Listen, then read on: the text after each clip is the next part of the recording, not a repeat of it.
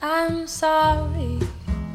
Two words I always think after you're gone. When I realize I was acting all wrong, so selfish. Two words that could describe.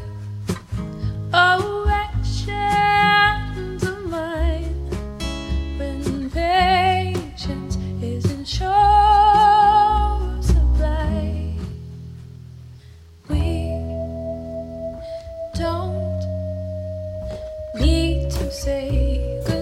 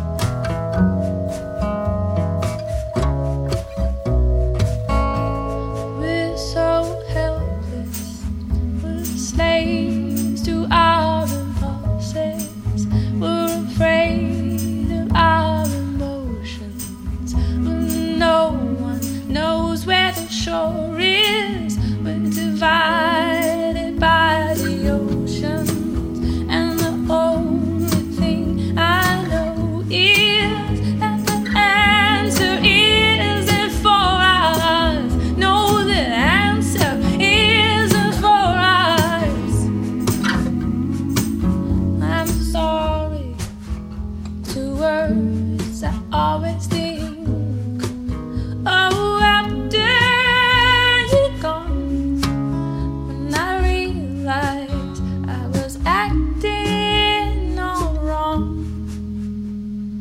We don't need to say.